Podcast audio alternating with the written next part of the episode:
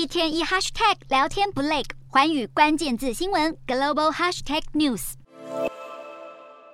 伊朗原子能组织宣布，开始在西南部的胡齐斯坦省新建一座发电量三百万瓦的核能发电厂，预计至少要斥资十五亿美元，并且在七年内建造完毕。伊朗曾经在二零一五年与西方国家达成核协议，将国内浓缩铀的提炼纯度限制在百分之三点六七。不过，美国前总统川普在二零一八年决定退出，并且重新对伊朗实施制裁，导致这项协议宣告破局。原先在伊朗被封存的福尔多核电厂，也因为协议破局后再度重启。而伊朗当局上个月表示，纯度百分之六十的浓缩铀已经开始在这个厂房生产，引发外界担忧，伊朗秘密发展核武器的威胁加剧。虽然伊朗与各国在二零二一年四月重启谈判，不过美伊彼此关系紧张，导致谈判迟迟没有进展。随着核谈判停滞不前，伊朗外交部长指控美国试图在伊朗境内制造混乱，迫使德黑兰做出让步。美国伊朗问题特使马来日前则指出，伊朗对于核协议早已不感兴趣。现在美国关注的重点是要阻止伊朗继续向俄罗斯供应武器，而不是重启一个已经陷入停滞的核协议谈判。不过马来表示，目前谈判还尚未正式中断，欧盟仍继续和伊朗官员保持联系。